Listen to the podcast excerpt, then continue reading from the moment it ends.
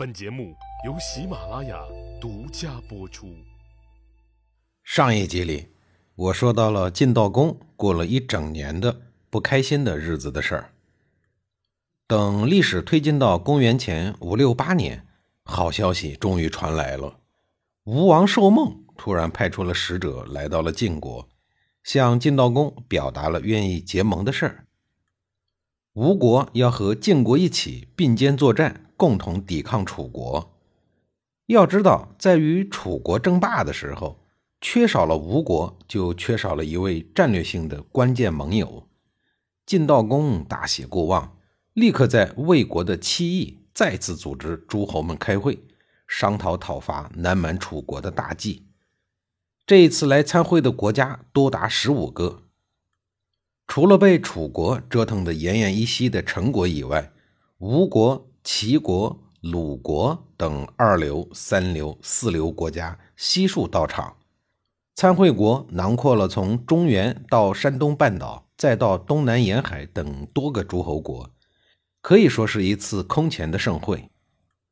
见大家来的这么整齐，晋悼公在盟会上正式提出了保卫陈国、对楚国宣战的口号。这么多国家联手，还会惧怕南蛮楚国吗？楚公王惊恐不已，招致这个祸患的正是丞相子欣，实施了盘剥、压榨附庸国的政策，导致了陈国的背叛。楚公王是极为的不满，于是一刀砍了子欣，后来让子囊来任丞相。士盖听说了楚国的这次高层人事变动，表示了忧虑。他说：“我们就要失去陈国了。”楚国改立子囊，一定会加速攻打陈国的。陈国就在楚国的眼皮底下，随时随地就能被楚国收拾，能不投靠楚国吗？话音未落，楚国新丞相子囊就亲自率军出征，再一次的攻打陈国。晋悼公赶紧组织起鲁、宋、魏、郑、曹、齐等多国的大军，声势浩大的前往救援陈国。楚国一支部队就牵制了如此多的诸侯国军队，看起来似乎晋国人人多势众，但实际上谁的成本大、负担重，恐怕只有晋国人自己心里头才有数吧。然而事已至此，无论多么困难，晋悼公都不能够后退半步。好不容易才团结到这么多的诸侯国，这一泄气，恐怕晋国的霸业也就付之东流了吧。可是诸侯大军总不可能常年的驻扎在陈国吧？这么多的部队，人吃马喂，这成本可不是个小数。等诸侯大军刚一撤退，楚国人又出门了，拐个弯就到了陈国。面对咄咄逼人的楚军，晋悼公不得不在围地会盟诸侯，商讨救陈国的事儿。这次盟会事关陈国生死，陈哀公自然要积极的参会。就在这时候，在楚军重重围困下的陈国留守部队坚持不住了。陈国两位执政卿大夫偷偷的和楚国人合作，扣押了陈哀公的弟弟，然后派人送信给参会的陈哀公。一收到此信，陈哀公心急如焚，会议开一半就私自的逃回了陈国。在争夺陈国的这场争霸之战中，晋悼公遭遇了彻底的失败。楚国搞定了陈国以后，楚国的子囊趁热打铁，又率兵讨伐郑国。郑喜公刚刚被大臣杀死，五岁的郑简公被奉立为国君。因为晋国强行向各诸侯国摊派，引发了郑国执政卿士的高度不满。因此，当子囊率兵讨伐郑国的时候，内忧外困的郑国顺势就又投靠了楚国。失去了陈国后，再失去郑国，这种打击实在是太沉重了。得知郑国人投降了楚国，晋悼公立刻派使者联络各盟国，准备出兵收拾郑国。就在晋悼公积极的为攻打郑国做准备的时候，一个久未谋面的对手却突然出现了。公元前五六四年秋，趁着晋国在闹饥荒，秦国联合了楚国一起北伐晋国。郑国刚一背叛，秦国这位强敌又从背后发起了袭击，这让晋国顿时显得有些狼狈。即便如此，十月份，晋悼公还是按计划率领多国大军前往讨伐郑国。诸侯联军一到新郑，就兵分三路围攻郑国的都城。经历过多次争霸大战后的郑国人，早就掌握了唯强者是从的生存法则，所以一见到诸侯大军出现在城门外，立刻就投降了。晋国深知郑国此时还是三心二意。荀英便提出了三分四军轮番出击的战术，这就是三驾皮楚的策略。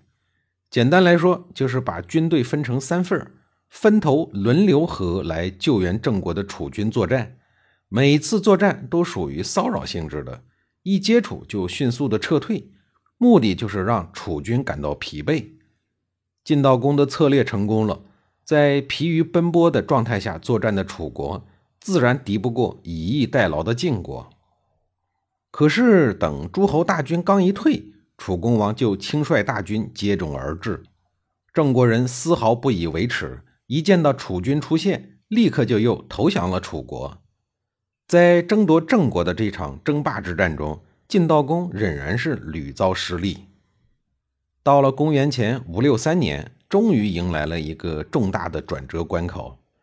这一年春天。晋悼公在扎地再次组织诸侯会盟，鲁、宋、魏、曹、莒、朱等小国悉数到场。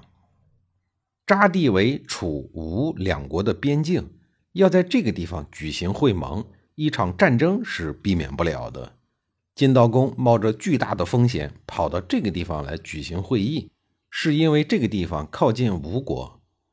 之前这么多年与楚国争霸，始终不太顺利。就是因为缺少了吴国的参与，这一次为了迁就吴国人，晋悼公竟然深入险境来举行会议，可见晋国对吴国有多么的重视。争取成国，争取郑国先后失利，让晋悼公对吴国的期望就更加的迫切。会议结束以后，为了扫除横亘在吴国与中原各国之间的障碍。晋悼公决定先攻灭吴国北上的富阳国，为吴国打通北上的通道。富阳国位于今天的山东枣庄一带。晋悼公派荀英、荀晏、士盖等人率领以晋军为首的各国联军，拼命的围攻富阳的都城。富阳都城虽然小，但是十分的坚固，联军攻了好久也攻不下来。联军最后设计骗开了城门。一部分联军的将士趁机攻入了城中，富阳守军上当以后，放下了玄门，企图切断入城联军的退路，关门打狗。在这个紧要的关头，鲁国大夫叔良和，也就是孔子他老爸，他身高十尺，勇猛过人，他不顾危险，奋力托起了落下的玄门，救出了攻入城内的联军将士。此后，玄燕、士盖身先士卒，重新发动了攻势，强行攻城。经过激战，终于攻破了富阳城，富阳国也灭亡了。晋悼公将富阳国并入了宋国，进一步加强了宋国抵抗楚国北上的实力。一看到宋国赚到便宜了，当年六月，楚国立即联合郑国攻打宋国；七月，再次联合郑国攻打鲁国。在此期间，郑国人还单独进攻了魏国。这一年的秋天，见郑国如此的嚣张，晋悼公亲率诸侯大军再次攻打郑国。虽然这一次也没有打垮郑国，却间接的催生了郑国的又一场内乱。郑国三位执政的卿士被国人杀死了，子孔得以成为新任的执政卿。郑国内乱的时候，晋国人又故技重施，在虎牢修筑了两座城池，并派出侍房和卫将前往把守。刚刚经历了内乱的郑国人无可奈何，被迫向晋国求和。见郑国投降了晋国，得楚国人又不干了。下一集里，我再给您详细的讲述。